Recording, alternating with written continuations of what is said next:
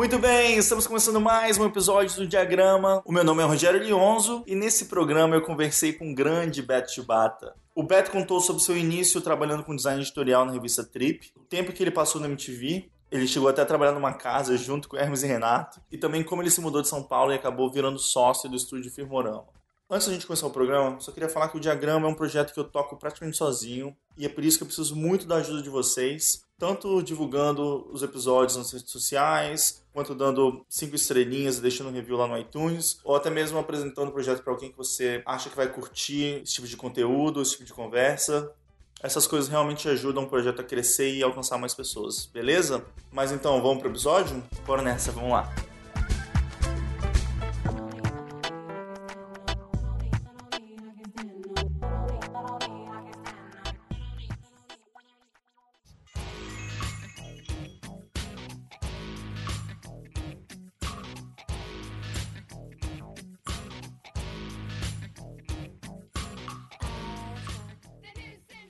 Voltamos com mais um diagrama e no episódio de hoje eu tô aqui conversando com o grande Beto Chibata. Beto, seja muito bem-vindo ao diagrama, cara. Obrigado, Lioso. Eu agradeço o convite, cara. Confesso que sou um ouvinte assíduo e acho muito boa a iniciativa aí e dou os meus parabéns aqui. Pô, cara, que honra. Mas então vamos lá. A pergunta que eu sempre faço para todo mundo, como é que você começou a fazer o design? É interessante isso assim, porque tá passando flashes assim, né? Eu acho que tem algumas histórias. Aí sempre vem, eu acho que a memória, né, de como você começa a se interessar por tudo que tem a ver com criatividade, com desenho e tudo mais. E aí vem umas memórias de infância, assim, tipo, eu tinha uma tia que me dava só brinquedos que motivavam a criatividade. Então, tintas, pequeno construtor e essas coisas assim. Uhum. E por outro uhum. lado, eu tinha um tio que me estimulava muito a ciência, assim. Meu tio é físico e então os brinquedos vinham microscópio, alquimia, então, minha infância foi meio nessa e eu acabei pendendo para as tintas e os desenhos. Mas como eu comecei mesmo, o interesse foi, cara, por incrível que pareça, assim, é um bloco de carnaval. Eu morava no interior e tinha uns bailes de blocos em clubes e uma amiga me chamou para organizar e para desenhar o logo desse bloco assim. Ela acabou virando designer também e eu, por intermédio dela, fazendo o bloco, aí a gente fez o primeiro ano no segundo ano ela sumiu. Eu, naquela época não tinha internet, você só se comunicava com a pessoa por telefone ou ia na casa dela. Eu falei, ah, não, ali já tá morando em Curitiba. Eu falei, ah, tá fazendo faculdade. Eu, Pô, que legal. Mas vai voltar na época do carnaval. Eu falei, ah, beleza. Aí encontrei ela e falei, e aí, Lígia, tá fazendo o quê? Ela falou, cara, tô fazendo um curso muito legal, que chama design. Eu falei, ó, o que que é isso? Aí ela falou, ah, é tipo publicidade, mas é mais legal, cara. aí eu falei, sério? Me explica aí, o que, que faz? Ela falou, então, faz isso aí que a gente faz, desenha logo, faz camiseta, faz não sei o quê. Eu falei, pô, legal isso. E aí, é difícil? Ela falou assim, não, é fácil de passar a concorrência, não era tão grande. Eu falei, pô, legal, vou, vou estudar para fazer isso daí. Você tinha quantos anos nessa época? Eu tinha 21, já tinha 21. Eu tinha tentado antes arquitetura, eu tinha tentado antes publicidade e não passava em nenhuma. E aí o design foi. E aí foi assim que eu entrei na faculdade por intermédio dessa amiga. E daí como é que foi esse, essa sua época na faculdade? Você já sabia mais ou menos o que, que você queria fazer? Você teve algum direcionamento de editorial, por exemplo, alguma coisa do tipo? Ou você foi fazendo um pouco de tudo, assim, não sabia muito bem onde você queria ir? Eu não sabia, foi mais uma exploração mesmo, entender o que era o design, aprender um pouco de tudo, né? Eu acho que no começo ali da faculdade de design tem muito isso. Eles te colocam um pouquinho de geometria, um pouquinho de fotografia, um pouquinho de desenho, uh, história da arte. Você vai meio juntando todas essas disciplinas assim mas tinha alguns amigos que também, como eu, já tinham tentado arquitetura, já tinham feito Cefet, que tem lá no Paraná, que era uma escola técnica. Então eles já tinham mais ou menos a manha de projetar, de fazer maquete. Então fazia uns frilas de maquete com eles, assim. E aí foi moldando um pouco das coisas que eu queria fazer, né? Então, na faculdade, eu acho que teve alguns impulsos. Assim. Tinha um professor que era fissurado em tipografia, então eu consegui um estágio com ele na faculdade para trabalhar no laboratório de Macintosh que eles tinham inaugurado. e tinha lá o manual do fotógrafo. E eu ficava lá lendo isso e experimentando coisas assim no laboratório. Isso também porque eu conheci uma galera do Rio lá, que era o Tonho Black e o Eduardo Berliner, num N-Design que rolou em Curitiba, e eles trabalhavam na Nudes e eles tinham a Subvertype. Então foi aí. Então juntou isso, assim, juntou conhecer eles, entender o trabalho que eles estavam fazendo, com essa vaga de estágio no laboratório. Uhum. E esse professor que tinha interesse em tipografia, ele escreveu até um livro, Fontoura, e eu acho que da tipografia talvez eu fui indo para publicação, assim, talvez esse seja o caminho traçando um, um direcionamento para onde foi o editorial da faculdade. Legal, mas aí quando você saiu da faculdade, você começou então a trabalhar com publicação, com coisas assim? Como é que foi esse começo também do, do jovem beta, assim, recém saído da faculdade? Recém saído da faculdade, eu fui para um. Bom, antes de sair ainda, né? Meu primeiro estágio foi na Fundação Cultural de Curitiba. Eu acho que ali eu aprendi muito de processos criativos, assim, uhum. como os artistas lá e os laboratórios que a gente coordenava, coordenava não, mas monitorava,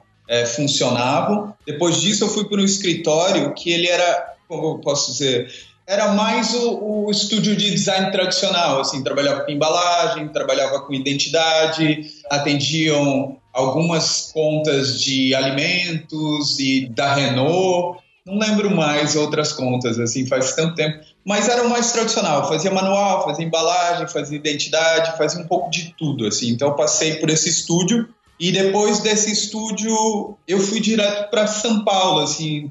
Eu acabei a faculdade, fiz esse estágio, aí eu tirei férias Tirei um mês de férias e fui fazer o curso Abril. Passei um mês em São Paulo. Ah, legal. Então foi no curso Abril que você depois começou a trabalhar na Trip? Foi esse que foi o link, assim, para você começar nessa parte mais editorial? Foi, foi. Eu fiz o curso Abril, aí eu fiquei indo um tempo, fiz acho que um freela na super interessante durante um mês e nesse eu passei três meses daí fiquei um mês fazendo curso um mês meio freelando e aí depois um mês na Super Interessante, aí eu achei São Paulo muito louca, assim, achei que não ia não ia aguentar ficar lá não. E voltei para Curitiba para trabalhar num estúdio de editorial de um ex-professor da faculdade. E aí fiquei lá também um mês e vendo que as coisas estavam acontecendo em São Paulo, eu falei, quer saber, cara, eu acho que eu vou embora de vez. E aí voltei para fazer um outro freela na Super Interessante, e aí da Super Interessante eu conheci a Flávia Sakai, que trabalhava lá e tinha ido da Super para Trip e estava indo morar na Itália, não lembro se fazer um curso ou morar, trabalhar lá. E aí ela falou: "Você quer trabalhar na Trip?" Eu falei: "Pô, quero". E aí acabou que foi isso, assim, ela me conectou com o Edu Irama, que é meu brodaço hoje, foi meu chefe lá, primeiro chefe na Trip. E aí acabei entrando lá como chefe de arte na revista Trip. Pô, que massa. E você ficou um tempinho lá também, né? Você ficou alguns anos na Trip, né? Fiquei, acho que uns três, três anos e meio eu fiquei lá. Foi, foi uma escola e tanto, assim. Como é que era nessa época Trip, assim? Porque eu sei que mais nos anos 90, né, teve toda aquela reestruturação. Foi o Rafik Farah que fez o projeto? Não lembro agora. É, o, o, primeiro projeto foi do Rafik Farah. Aí teve a virada ali, no, eu acho que foi nos anos 90, ao começo dos 2000. Não lembro bem ao a data, assim, mas que aí o David Carson fez a readaptação do logo da Trip e do projeto todo, né? Ah, e sim. aí, isso é, é uma época antes da nossa lá, né? Uhum. Que agora tá me fugindo. Ah, aí quem dirigia nessa época era a Renata Zincone, que dirigiu essa época desse projeto do Carson. Então a gente entrou logo depois, quando teve uma outra virada. Ela ficou mais minimalista, ficou mais limpa. Eu acho que passou todo esse período de muita experimentação, assim, né? E, e, era uma experimentação gráfica bem carregada e eu acho que aí como todas as ondas que acontecem aí elas viram né uhum. e aí a gente foi para um minimalismo para uma coisa mais elegante assim super clean e foi nessa época que eu entrei. E como é que era esse clima na Abril nessa época? Foi aí que começou esse contato com fotógrafo, artistas, assim? Ou isso já aconteceu mais depois, quando você começou a trabalhar depois da MTV? Na Trip já tinha essa pegada de contato com ilustradores, artistas, assim? Sim, na Trip muito, assim, porque eu acho que essa entrada na trip também tinha uma coisa que era eu chegando de fora não entendia muito, que depois você entende que é muito a essência São Paulo, né? Vai parecer workaholic, mas não é. É, é que o tempo inteiro você está trabalhando de uma maneira, ou você está fazendo contato, ou você está numa festa onde as pessoas é, são do mesmo meio. Então, eu acho que na Trip tinha muito isso, assim, e a turma que a gente trabalhava, assim, né, toda a equipe ali dessa época da Trip, era, era muito intenso, assim, a gente trabalhava o dia todo juntos, e de noite sempre tinha uma festa, sempre tinha algum evento que todos iam, assim. Então, a Trip tinha muito disso, assim. O lifestyle de quem estava lá era muito revelado na revista, assim. Tanto que acabava virando muito personagem, assim. As pessoas que trabalhavam acabavam saindo na revista e era uma turma, era meio uma revista que é, não só mostrava esse lifestyle, mas é, traziam outras turmas assim para conviver. Então eu acho que era um misto assim, né, de vida e trabalho. Que massa, cara, bem legal. E depois, como é que foi? Você estava no começo da revista da MTV? Não, eu entrei depois. Na época que eu estava fazendo o curso Abril, estava lançando o número zero da, da revista da MTV, 2001. Eu lembro de ter ganhado uma edição e o projeto era super inovador na época, assim, né? A equipe era diferente do meio editorial, assim, cada sessão era feita por um diretor de arte, o projeto ele tinha é, toda uma interação também com não só os assuntos da TV, mas uma maneira de conectar a música e conectar tudo que estava rolando na TV na revista de uma maneira gráfica, assim. Então era muito legal. Mas esse começo eu não participei, não. Eu entrei também em outra turma na revista da MTV, né? Quando a Tassiana saiu, e aí eu assumi, primeiro como também editor, e aí depois como diretor de arte. Mas foi, foi uma época interessante, assim, de muito, muitos desafios, né? De assumir a direção de arte da revista e tudo mais. Nessa época eu lembro de ver sempre artistas, né? Tinha muita. Até matérias sobre fotografia, é, matérias sobre pessoas que trabalhavam com street art, né? Tinha muita coisa focada em artistas diferentes e coisas que estavam rolando na época, né? Então eu imagino que isso deve ter sido bem legal em relação a esse contato com várias pessoas, né? Sim, é, eu acho que, que isso né, dessa convivência também, aquilo do que eu falei, um pouco de vida e trabalho ali se misturando, é, a gente trazia muito pauta da rua mesmo, assim, né? Eu acho que era ainda um pouco o jornalismo mais tradicional no bom sentido, assim, de você ir atrás da notícia, de você ter insight enquanto você estava ali num, numa festa, ou você conhecer alguém que tem um trabalho interessante, levar isso para a redação, discutir e trazer. E a fase que eu trabalhei na revista MTV, eu acho que também tinha muita coisa interessante acontecendo, não só em São Paulo, mas no mundo.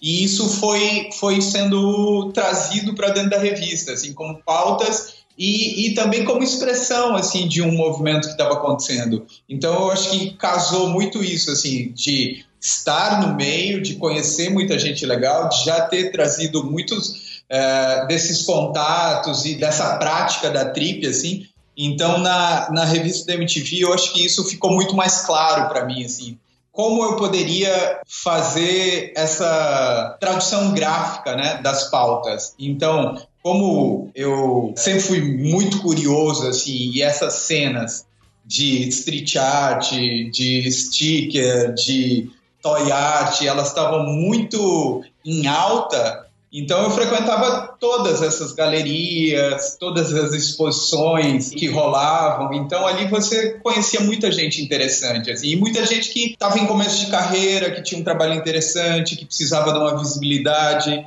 Então a gente nessa urgência da pauta e da notícia, da novidade, acabava dando essa janela de visibilidade na revista. Cara, isso é muito legal porque Eu acho que foi nessa época que a gente se conheceu, né? Porque você estava organizando uma exposição de toy art, né? Que até Sim. aconteceu na Galeria Melissa e tal. E é muito verdade, assim, até porque depois que eu montei um estúdio com os amigos e tal, e a gente participou dessa exposição e teve esse contato com você, depois você também chamou a gente para fazer umas ilustrações para a revista MTV. E tinha muito esse espírito, assim. Eu lembro que pra gente era muito legal fazer parte também de uma coisa que pra gente a MTV era importante não só como um canal, assim, né? Mas também Sim. a revista revista também eu acho que era uma coisa muito legal, assim, de fazer parte. E tinha, sei lá, assim, eu sinto que mesmo de longe a gente conseguiu participar um pouco com você desse espírito da época, assim, sabe?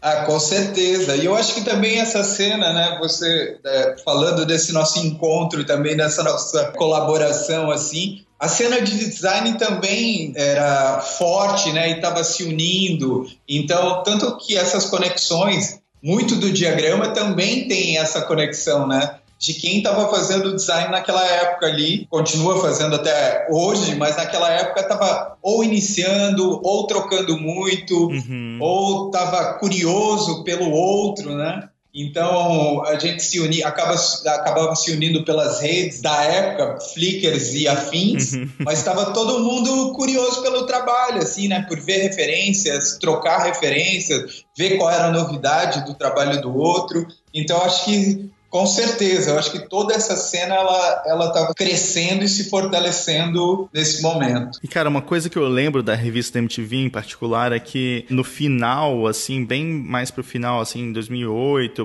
por Sim. ali, vocês faziam ela dentro de um envelope especial para os assinantes, Sim. que sempre tinha um artista diferente que era chamado, né? Exato. E daí acho que a Coca-Cola patrocinava também, né? Daí um lado Isso. tinha aquela campanha da Coca-Cola que era coisas saindo ou entrando na garrafa, né? E o artista fazia tanto a campanha campanha, né, quanto a, a capa. Era muito legal isso. Isso era uma discussão, assim, isso a diretora de redação, que era a Mônica Figueiredo, ela jogou esse desafio, assim, pra gente. Ela falou assim, pô, a gente não pode chegar na casa do leitor da revista da MTV como chegam as outras revistas, no envelope preto, no envelope pardo, qual é a nossa cara? Como é que a gente já chega na casa do assinante e todo mundo sabe? O carteiro tem que saber, o porteiro tem que saber, o vizinho que passar ali olhar, pô, ó, chegou aquela. Então, esse era o desafio. E aí trazer toda essa cena assim, né, que estava é, efervescente ali de criatividade e de artistas da época, ali era o espaço então, eu vou contar o primeiro desse, que foi. Era a Copa do Mundo. E aí eu tinha visto uma exposição do Nelson Lerner, acho que no Tomiotaki. E ele tinha vários trabalhos, assim, os campos de futebol com o Santos. E aquilo me marcou na cabeça. E aí, como tinha essa pauta, eu falei, pô, legal, Nelson Lerner, né? E aí eu falei, será que ele toparia fazer? Porque a gente precisava ter um punch no primeiro para poder virar um, um, vamos dizer, um espaço nobre, assim, para depois a gente atrair a Coca-Cola. No começo, a ideia foi, vamos fazer esse espaço nobre e depois a gente cria esse espaço que alguém vai poder anunciar e a gente vai dar continuidade a esse projeto por um bom tempo. E aí com o Nelson Leno foi isso. Ah, descobre a galeria, fala com ele, aí conseguiram o, o número, liguei, falei, cara, beleza, vou falar Aí, ó, você trabalha aqui na revista MTV? Ele, ah, sei e tal. Aí eu falei, ó, eu queria fazer um trabalho contigo para um envelope, assim, assim, assado. Ele falou, ah, legal, pô, bacana, legal colocar meu trabalho numa revista jovem. Eu falei, pô, bacana. Aí, todo envergonhado, falei assim, ah, mas, né, pensando assim, pô, Nelson Lerner, cara, é, eu tenho uma verba assim, mas ela é simbólica, tá?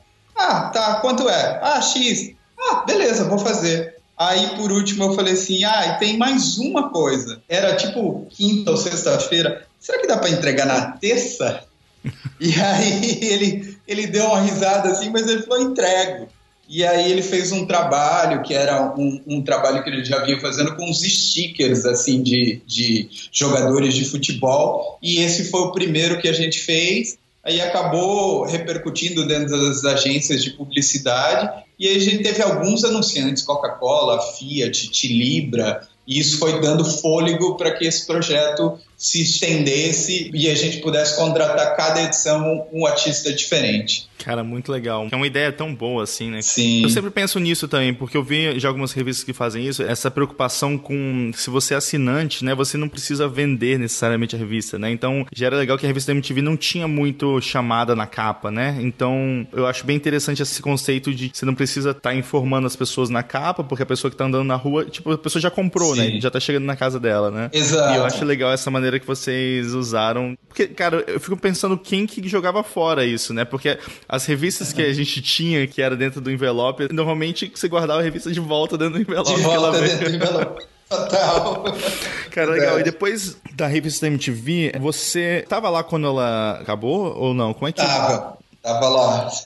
Isso foi bem no começo, né? Uma das primeiras revistas que eu vi, assim, que teve esse papo mais, assim, do impresso, tá entrando numa fase mais difícil, né? Principalmente por causa uhum. do digital e de concorrência contra as mídias e tal. Foi esse motivo pelo qual a revista acabou? Como é que foi dentro da MTV? Essa história, ela é interessante, assim, porque era um ponto de virada. Quando a gente tirou ela da banca, já era um, um como é que eu posso dizer? Já era uma aposta arrojada, sabe?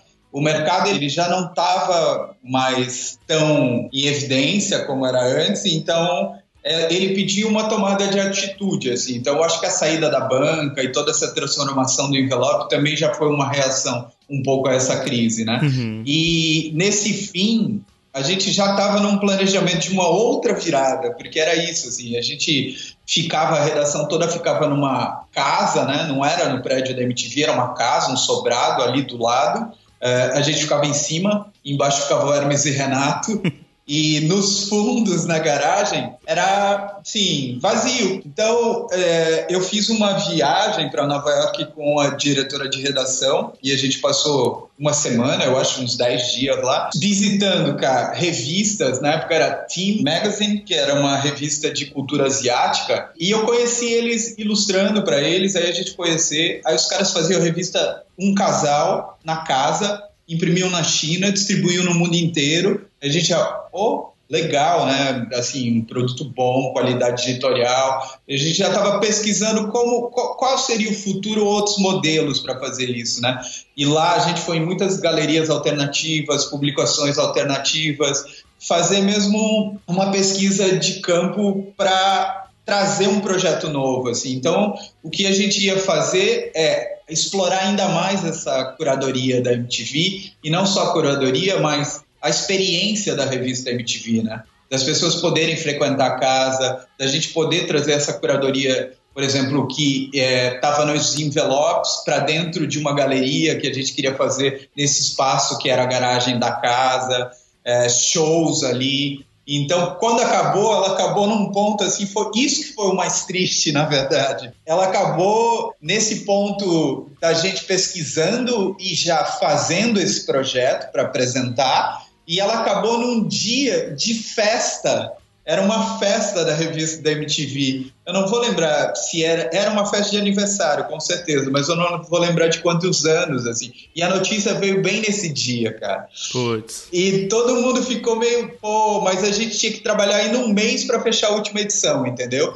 E aí eu lembro que foi de novo isso, assim, a nossa diretora a Mônica chegou e falou: Cara, não quero ninguém com cara de velório, não. A gente vai continuar isso daqui. Hoje é festa, a gente vai lá encher a cara e fazer uma farra. E todo mundo entrou nesse espírito, porque né, não dava para deixar a bola cair, porque o projeto tinha sido durante o período que a gente trabalhou muito legal. A gente tinha planos e um projeto em mente já pronto para executar. E era o dia de festa, então vamos ficar mais uma semana, mais um mês fazendo uma edição, então vamos levantar essa moral, daqui um mês a gente chora. E o clima foi meio esse. E aí, nesse último mês, tinha mesa de, de botão, futebol de botão. Foi um clima de despedida prolongada, assim. A tristeza ficou só no final do mês. No dia da notícia, para mim, foi aquela sensação dúbia, né?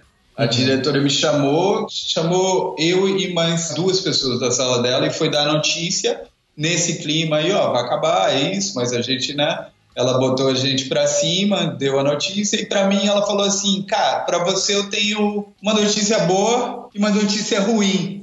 Eu falei, ah, meu Deus, vamos lá. A notícia ruim ela já tinha dado, né? Que era o fim da revista. E a boa é que eu ficava. Eu ia trabalhar no promo da MTV, eles não queriam que eu saísse, e aí eu falei, tá, ok.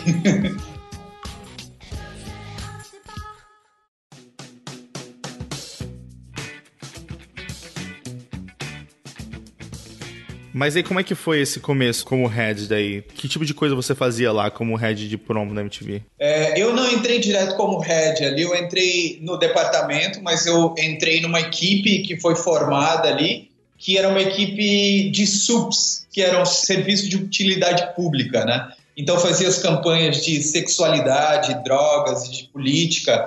Então era uma equipe junto com o Mauro Damer, com o Maurão, e a gente ficava criando esses conteúdos, assim, que eram os conteúdos para o break. E aí depois também numa, aí eu posso dizer que já era uma remodelação da TV, né? Depois da revista passar por essa remodelação também a TV passou por essa remodelação e aí nesse movimento todo que aí eu virei head de promo. E você ficou lá um tempo, né? Fiquei, fiquei uns cinco anos eu acho se eu não me engano há uns cinco anos. Porque eu lembro que também você trabalhou também com essa questão de licenciamento da MTV para outras Sim. marcas, né? Daí tinha a parte de criação de style guide, né? E daí chamando uma galera para fazer coisas para MTV também, né? Tinha bastante coisas diferentes que você fazia também, né? Sim, ali também foi isso, assim, né? A, sair do editorial, cair na TV, fazendo conteúdo, trabalhando com animação, trabalhando com vídeo, e aí cair em produto mesmo, licenciamento,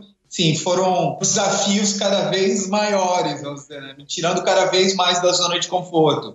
E foi muito legal, assim, entender todo esse, esse universo de licenciamento, poder trabalhar com marcas. A gente trabalhou lá com Dell, a gente trabalhou com é, Melissa, trabalhou com Tilibra, se eu não me engano, também. Trabalhou com algumas outras marcas licenciadas ali. E era isso, assim, a gente tinha que traduzir o que era o espírito da MTV em gráficos para que esses gráficos fossem aplicados em outros produtos, né? Uhum. Então eles tinham que caber numa gama muito grande de, de produtos, assim, é caderno, mochila, é, sandália, tênis e roupa. Então foi bem interessante, assim, todo o desenvolvimento, trazer todos os artistas também foi bem interessante. Era como se fosse assim, uma pessoa ia comprar um caderno da MTV na Libra, né? E, daí você tinha que trabalhar fazendo essa parte de como é que seria essa cara da MTV para as marcas, né? Isso, tinha que fazer essa tradução. Massa, legal. E como é que foi esse clima assim no final da MTV? Porque você ficou até 2013, né? É, fiquei até 2013. Eu acho que eu não fiquei até o final, final. Saiu alguns meses antes, eu acho, uns, talvez uns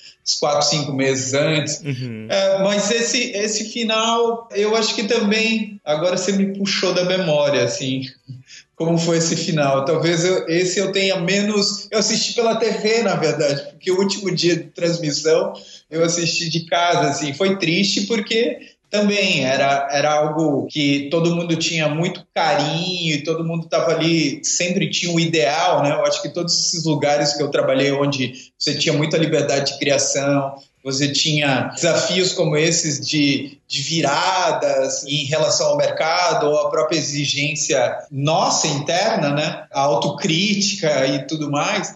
Eu acho que isso é, é uma maneira passional de trabalhar, né? Você está muito envolvido. Uhum. E isso cria uma ruptura grande, é quase como terminar um relacionamento mesmo. Então, eu acho que causa ali uma, uma tristeza no final, mas te dá muita bagagem para seguir em frente também, assim, te dá um, um aprendizado muito grande por todo o caminho percorrido. E depois é até interessante porque quando você saiu de lá, uma coisa que me chamou a atenção foi o fato de você ter ido depois trabalhar com publicidade, que era uma coisa diferente do que você estava fazendo há pelo menos assim 10 anos, né, dentro da Abril e tal, né? Sim. Como é que foi essa mudança? Foi uma coisa que você estava buscando? Foi mais por uma oportunidade que aconteceu? Ou você estava interessado mesmo em passar para esse outro lado da publicidade e trabalhar com isso e ver como é que funcionaria? Eu era daqueles que falava que nunca ia trabalhar na publicidade, né? e foi muito por oportunidade mesmo, assim, um amigo indicou, e aí eu falei, ah, quer saber, eu vou lá ver qual é. E foi legal a entrevista, assim. Eu fiz a entrevista com o Lineu, que é um cara incrível, assim. Tem um trabalho muito interessante, assim, consistente mesmo com visão de design. Então a entrevista e a conversa foi toda muito boa, assim.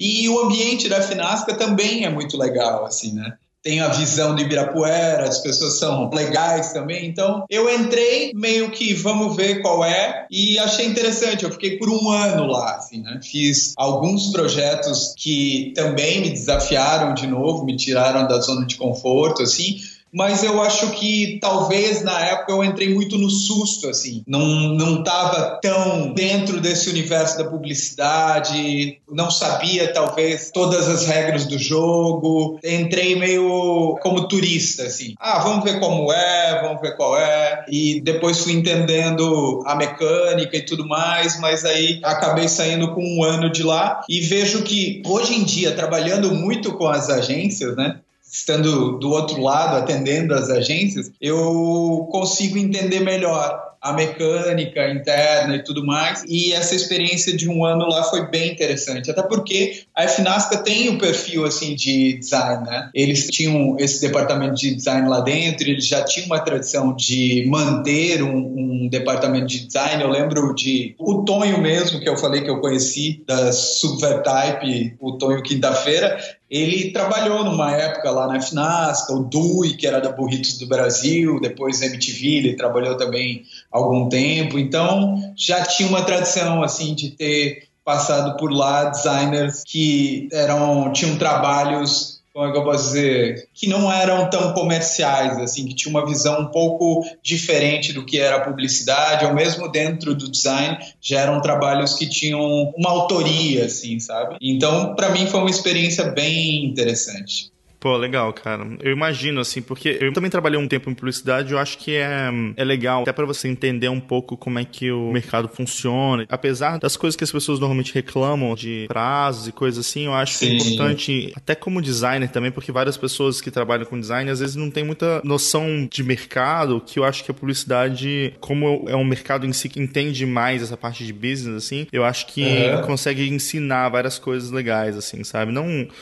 falando na parte boa mesmo, assim, se vários designers conseguissem ter um pouco mais de conhecimento ou contato com a área, eu acho que ajudaria bastante, assim, sabe? É de entender mesmo o mercado, de entender o cliente, de entender o mercado do cliente. E eu acho que essa agilidade que você tem que ter dentro desse mercado também é um aprendizado muito bom, assim, para você atuar em qualquer mercado que seja. Eu acho que na publicidade, para mim, um grande aprendizado é o desapego, assim, né? Você coloca a tua energia toda lá, mas se não é, não foi esse, cara, levanta, vamos lá, vamos ter outra ideia e vamos colocar de pé para emplacar outra ideia, assim. Então, às vezes eu vejo no mercado de design, ou mesmo assim em processo de criação, né, é, de equipes que eu já liderei, muitas vezes tem um apego da primeira ideia, ou tem o apego de uma ideia que não estava parando de pé, mas você vai escorando uhum. e vai tentando é, incrementar ela. E eu acho que talvez na publicidade ela tem uma coisa muito dinâmica, assim, é isso.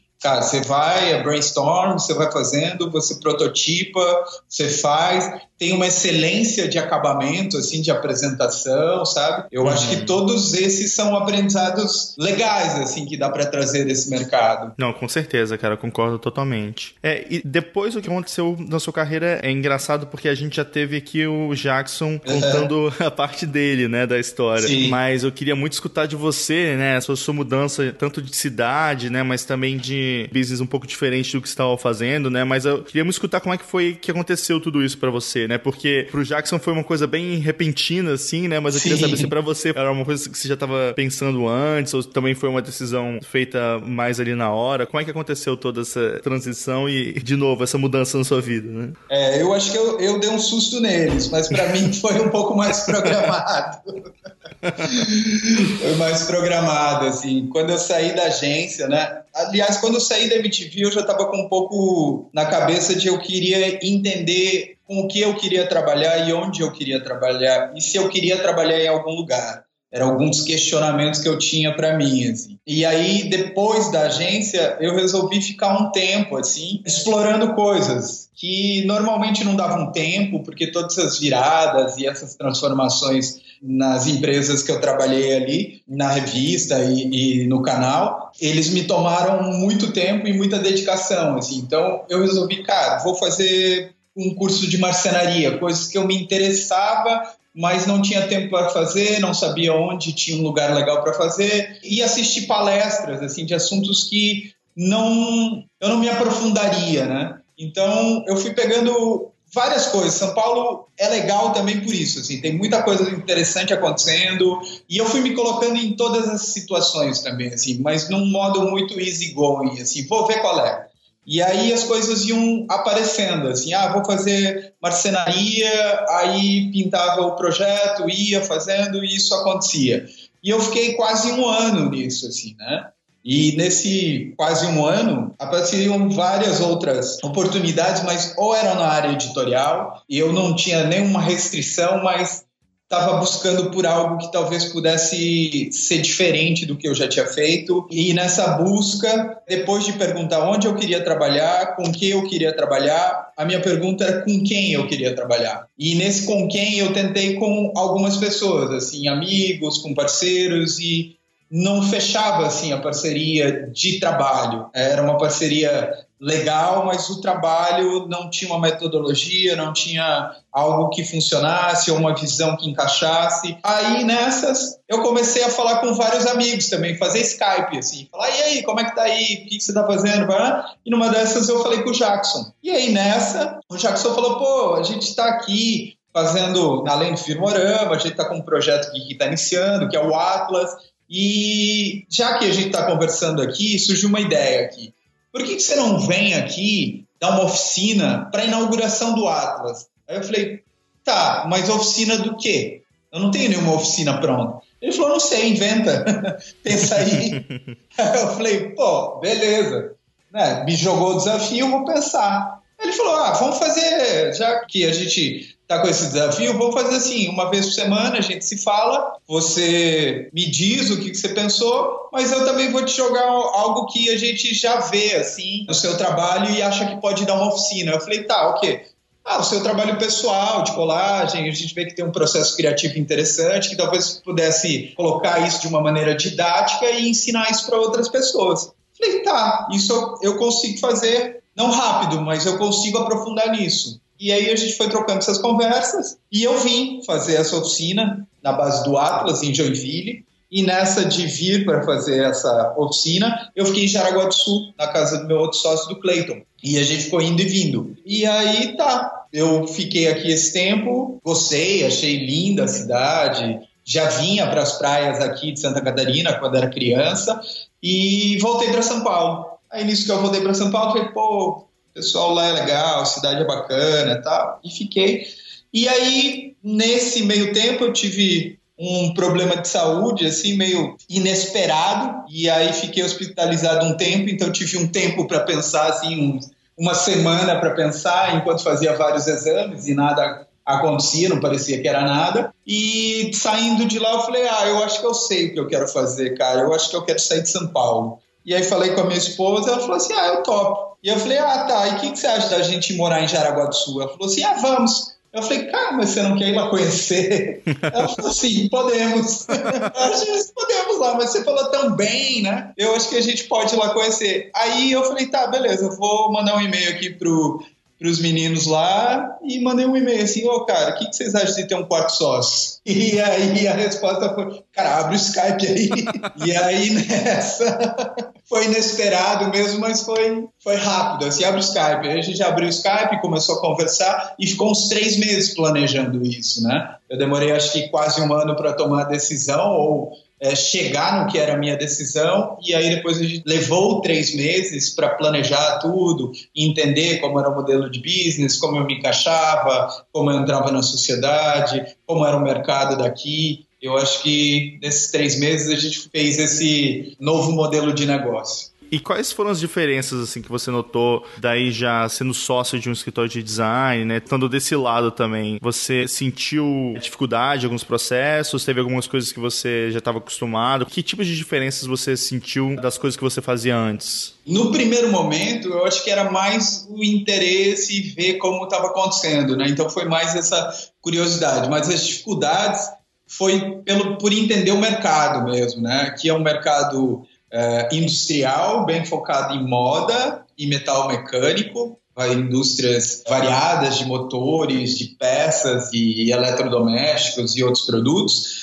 Então, como eu trabalhei com cultura, trabalhei com produção de conteúdo e tudo mais, é um choque, assim, porque você sai de, vamos dizer, redações e você entra no dia a dia que, por ter trabalhado na agência, talvez eu já tinha uma ideia, mas aqui talvez tivesse também um, como é que eu posso dizer, um processo já característico, assim, né? Então, eu também tive que sair de onde eu liderava uma equipe para também entrar numa sociedade onde o estúdio são quatro sócios, né? Então, isso também teve uma adaptação, assim, né? Como é que eu entro, onde eu me encaixo então, essas foram as principais dificuldades, talvez. Entrar, entender o processo, é, entender como eu me encaixava na sociedade, qual era a, a minha função criativa, qual era a minha função, é, vamos dizer, mais burocrática dentro da estrutura. Então, todos esses foram os desafios iniciais. É legal também que o Firmorama tem o lance do Atlas, né? Do refúgio criativo também, né? Sim. Que o Jackson já falou um pouco, mas assim, como é que foi para você também fazer parte dessas outras iniciativas, assim mesmo, do estúdio, né? Quando eu vim para cá e entendi mesmo que era o Atlas e como a gente conduziu aquela primeira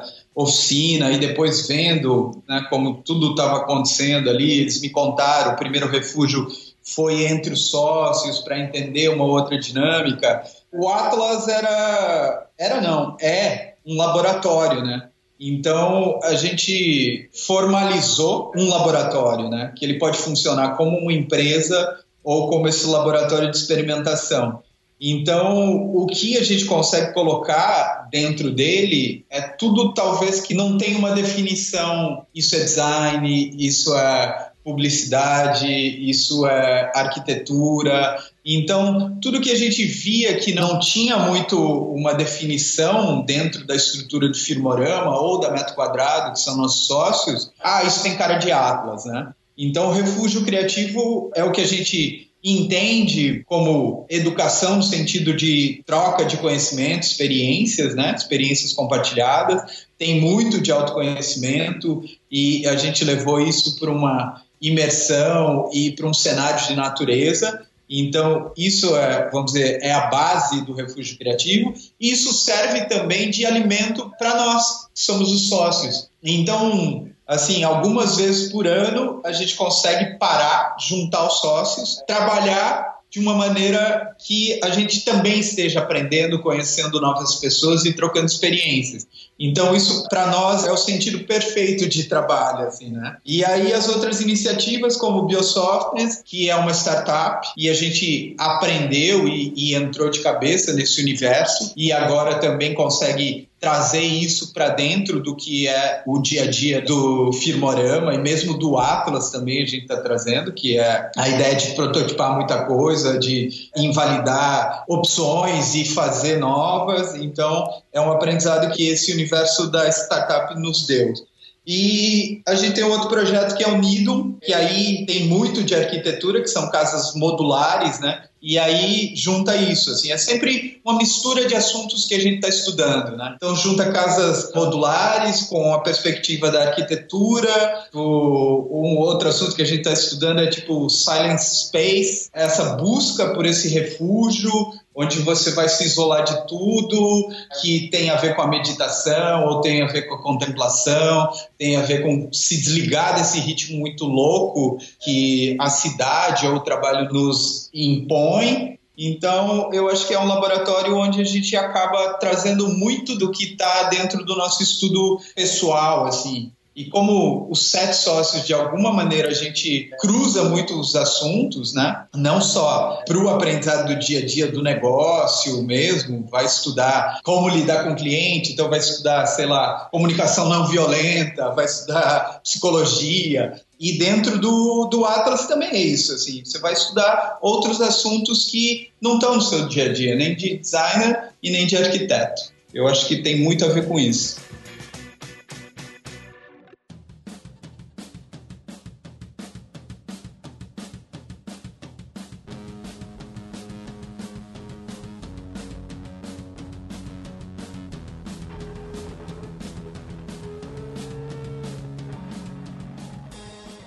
Beto, eu queria agora conversar com você sobre alguns trabalhos que você fez e queria começar com um trabalho que é bem grande, na verdade, que são os VMBs que você fez pra MTV, né? Eu sei que você fez a direção gráfica do VMB em alguns anos, né? Sim. Mas eu queria que você me falasse como é que é o processo disso tudo, assim, um evento tão grande, como é que é essa experiência e contar um pouco mais do processo. Pô, é uma experiência, intensa, assim, né? Eu acho que esse é um dos trabalhos que eu mais sinto saudades, assim, né? É aquele perrengue dá saudade. tipo, chega outubro, assim, agora já aliviou, né? Porque o dia a dia tomou, mas antes dava outubro, dava um vazio, assim, porque a gente trabalhava seis meses para preparar tudo isso, né? Caramba. Desde lá do começo, de pensar quais eram as bandas que estavam em alta no momento, quais eram as categorias, tudo isso tinha uma comissão assim que era muito envolvida e a gente estava o tempo inteiro junto com esse editorial, né? Então isso era construído dentro da TV, isso era muito legal porque era todo mundo tinha a sua parte ali, era um trabalho realmente coletivo e que dependia desse grupo todo, né? Então você trabalhava seis meses fazendo cenário, aí você fazia. A embalagem também durava muito tempo, porque eram embalagens. A narrativa do começo era muito grande, assim, tinham quatro, cinco minutos, talvez mais, não vou me lembrar, porque contava todas as atrações que iam ter durante o ao vivo, né? E normalmente era isso, assim, era onde a gente investia todas as forças ali para ter mesmo visibilidade e audiência. Então, era um trabalho muito intenso, assim, desafiador, porque a expectativa era alta, né? Todo ano você tinha que se superar e também fazer com que a audiência se surpreendesse. Então era um trabalho de muita dedicação e de muita entrega, assim. E quando acabava, era uma catarse coletiva, assim. Todo mundo saía, assim, você trabalha seis meses e são algumas horas, né? Eu ia falar um dia, mas são algumas horas. E nada pode dar errado em algumas horas de seis meses de trabalho que você fez. Caramba. Então era uma tensão, era uma tensão, todo mundo no rádio ali e muito ensaio também, né? Era uma coisa que, assim, a gente ficava ensaiando uma semana antes do dia. Então, era um treino exaustivo, assim, para ganhar fluidez, para a gente ir apresentando os trabalhos que a gente tinha feito, de visual, as bandas ensaiando, também sempre tinham números novos, músicas novas, e também é, maneiras de apresentar isso, né? Cenografia, a apresentação mesmo dos shows e o visual disso. Então, tudo prescindia de uma novidade assim e do impacto. Então, era bem desafiador e intenso e uma catarse coletiva quando acabava e dava tudo certo, assim. Eu acho que dos anos que eu participei, nunca deu nada errado, assim, a ponto das pessoas baixarem a cabeça no final. Sempre o final foram fogos de artifício, assim. Mas eu acho que também não tinha muito dessa, não. Mesmo quando o Caetano deu uma bronca na MTV, aquilo acabou virando chamada e, e era uhum. a MTV rindo de si mesma, assim. Então esse espírito de uhum. né, não ter medo do erro erro, eu acho que isso era importante, assim, porque um erro pode ser um acerto grande no futuro, assim, num futuro muito próximo, é isso. Cara, o Caetano deu uma bronca na gente, pega essa bronca dele e bota no ar, vai ser a chamada do VMB. Todo mundo tá querendo ver essa bronca que ele deu na gente, beleza. Então, eu acho que essa possibilidade de você errar e esse erro não ser considerado é, pelo menos não ser encarado como algo punitivo, era muito libertador. Assim. E acho que a MTV talvez fosse o único canal que pudesse fazer isso, né? Porque fazia parte um pouco da linguagem do canal Sim. também, né? Cara, muito legal isso. Deixa eu te perguntar uma coisa. Dentro do VMB, você era responsável por várias coisas, né? Não só Sim. essa parte de marca e abertura, como você falou, mas também tinha essa questão do set, né? De Sim. projeção na hora. Como é que era coordenar tudo isso? Tinha um tema geral de cada VMB que você direcionava ou era uma coisa mais livre, assim, por exemplo, a pessoa que ia fazer iluminação fazia uma coisa, a pessoa que ia fazer o vídeo fazia outra coisa, ou você estava tentando conectar essas coisas juntos? Como é que funcionava isso? Assim, alguns anos tinha um tema que ele vinha de tudo, né? Desde a curadoria musical até a abertura e cenário e tudo mais. Mas nada era independente, não. Sempre tinha um diretor geral, que era quem estava comandando tudo, assim, né? Era o olhar uhum. de tudo para essa curadoria musical, para o roteiro roteiro, a gente também apresentava as propostas visuais para essa diretora ou diretor. Então, sempre alguém da programação tinha essa função. A gente, dentro do meu escopo ali do promo, a gente tinha as chamadas, tinha a abertura do programa, tinha os visuais, muitas vezes ao vivo, tinha o cenário, tinha também a ambientação da festa, sinalização, uniforme. Era um projeto completo, assim, né? Tudo que tinha ali, visual, experiência e audiovisual, é, demandava do nosso departamento. Então, era bastante coisa, assim, e tudo tinha que conversar muito, né? Então, era por isso que esse, esse coletivo ele tinha que funcionar de uma maneira muito fluida para tudo ser envelopado e tudo falar a mesma linguagem. Cara, muito legal. Indo pro outro lado, bem mais pessoal, né? Você várias vezes assinava uns projetos como for promo use only, né? E Sim. você fazia até uma brincadeira, né? E trocava, em vez de promo, tipo porno, né? Sim. Mas eu vi que você várias vezes assinava isso com os seus trabalhos mais pessoais, né? Coisas que você tava fazendo e tudo. Como é que surgiu essa sua marca que você criou para fazer coisas em paralelo ao seu trabalho na MTV em outros lugares? É, isso surgiu, acho que na época da trip ainda, assim, né? Quando eu fui explorar mais esse lado da ilustração, do desenho, da criação, que era mais autoral, assim. E de uma certa maneira eu trabalhava já no mercado editorial e, e, o que as pessoas consumiam eram revistas, né? Então tinham revistas muito legais na época, assim, independentes e tudo mais. E, e, era um mercado que dava visibilidade, né? Eu acho que revista e moda naquela época dava muita visibilidade, assim.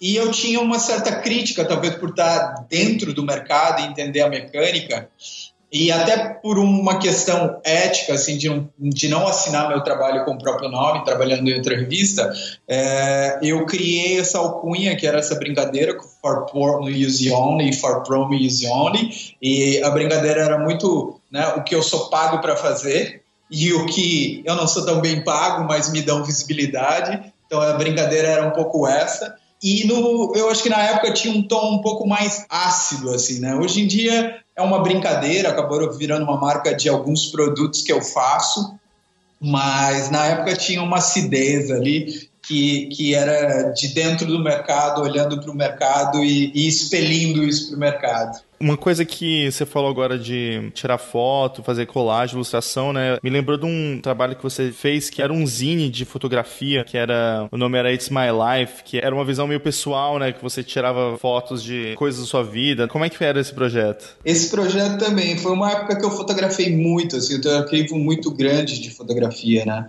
Na época, na Trip, ali teve uma época que eu estava meio em crise e queria um aumento. Aí eles não podiam me dar um aumento, mas tinha um laboratório fotográfico. Então, eles me deram uma permuta com o laboratório, eu podia pegar quantos filmes eu quisesse e podia revelar tudo que eu quisesse. Então, essa época eu fotografava, tipo, um filme, um rolo de filme por semana, assim. Eu ia pro trabalho, na rua, fotografando. O tempo inteiro eu tava com uma câmera tiracolo.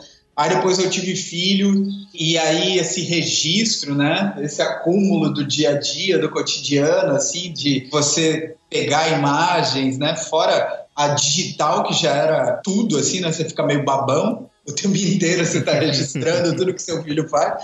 Mas a analógica era um pouquinho mais de cuidado, assim, né? Você esperava uma cena e tudo mais. E aí surgiu a plana, né? A plana, a Bia trabalhava com a gente no promo.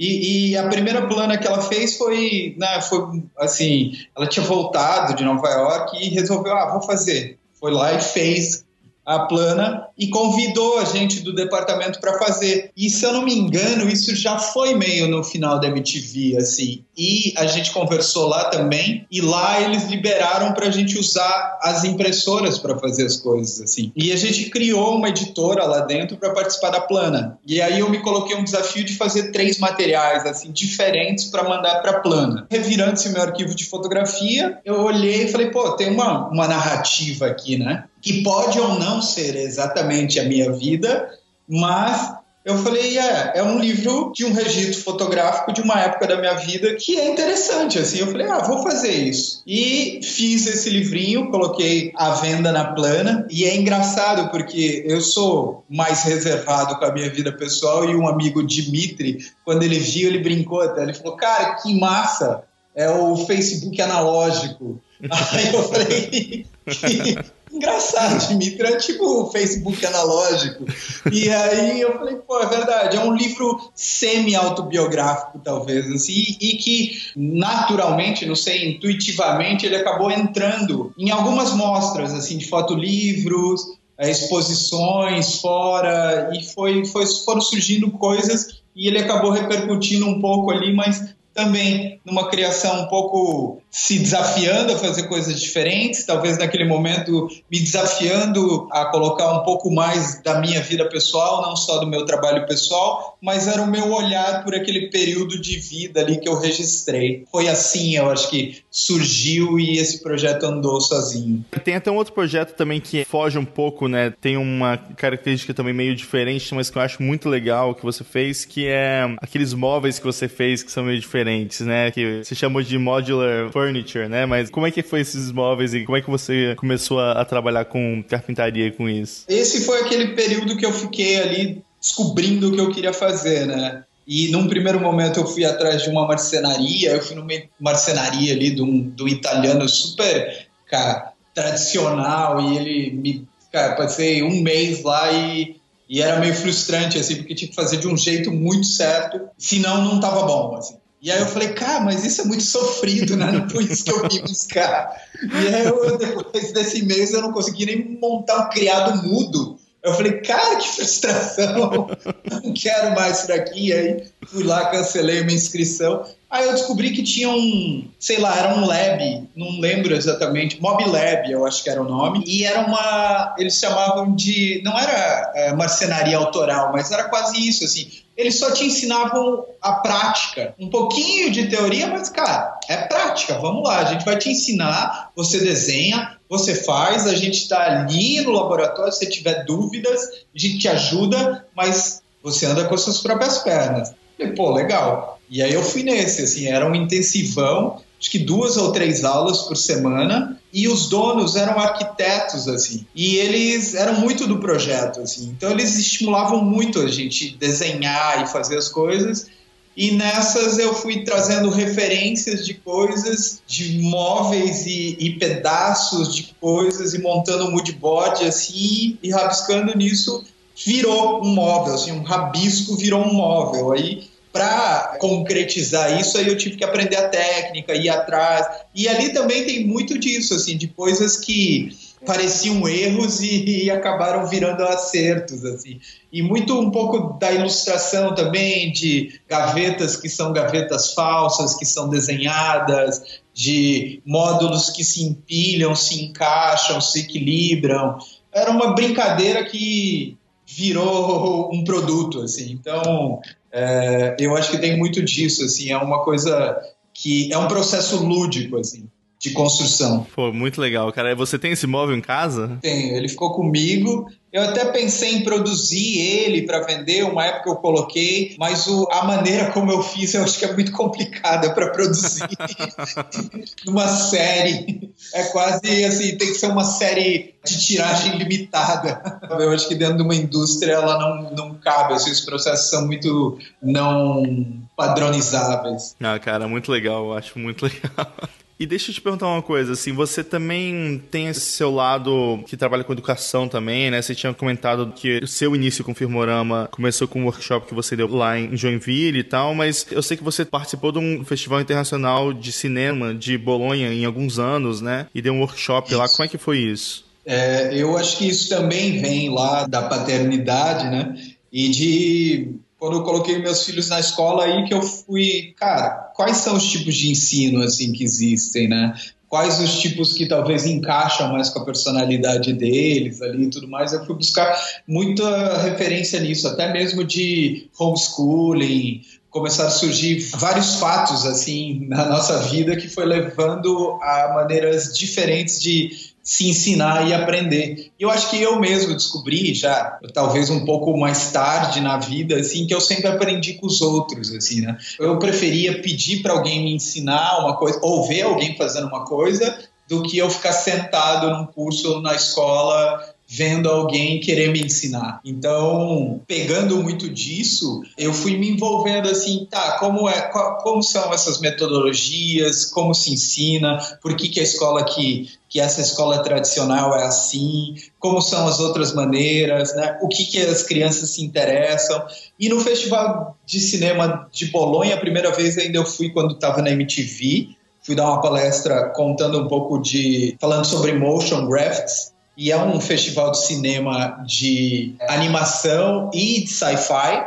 Então, ali eu vi que era isso, assim, tinha muito desenho, então atraía muita criança. Aí eles me convidaram de novo agora em 2016 para aí fazer a identidade deles, né, criar um personagem para a identidade do, do festival e com isso também eles falaram: ah, já que você vem aqui para abertura, eu vi que você está fazendo alguns workshops, por que você não pensa um workshop para a gente fazer aqui? Aí eu falei: tá, de novo, né? Como é que eu ensino? E eu sempre penso assim: qual é a maneira mais simples e possível de fazer isso? Aí eu falei: cara, o que, que as crianças vão se interessar? Celular? E aí eu fui pesquisar é, aplicativos de stop motion, né? Que eles poderiam fazer sem a minha presença depois. Era só dar um estalo, assim, ó, vocês podem fazer assim. E aí eu peguei também a metodologia da colagem, que também seria fácil para as crianças ali. E aí era isso, recortava, montava os personagens e em cima disso a gente com o celular, eu fiz uma para adultos e uma para criança lá, e aí com o próprio celular a gente ia montando filminhos assim para eles aprenderem e pegarem o ritmo de fazer isso, né? E foi bem interessante, tanto com os adultos quanto com as crianças, assim, porque é uma descoberta, né? Você está descobrindo ali um, um brinquedo, um jeito novo de você fazer coisas e ter um pouco desse desse sentimento de criação, né, que dá uma satisfação quando você resolve um projeto ou você apresenta, você chega num resultado que você fala, pô, é isso, assim, né? Então, eu acho que esse, essa oficina foi muito disso, assim, porque foi muita gente que não trabalhava com isso, assim, e achou mesmo que poderia ser uma maneira mais simples de aprender e descompromissada e que depois eles poderiam sozinhos fazer sem ter que pegar várias bíblias assim de animação para aprender a fazer uhum. animação para depois poder ter essa satisfação, né? Então foi um pouco disso assim, do experimentar, aprender e fazer.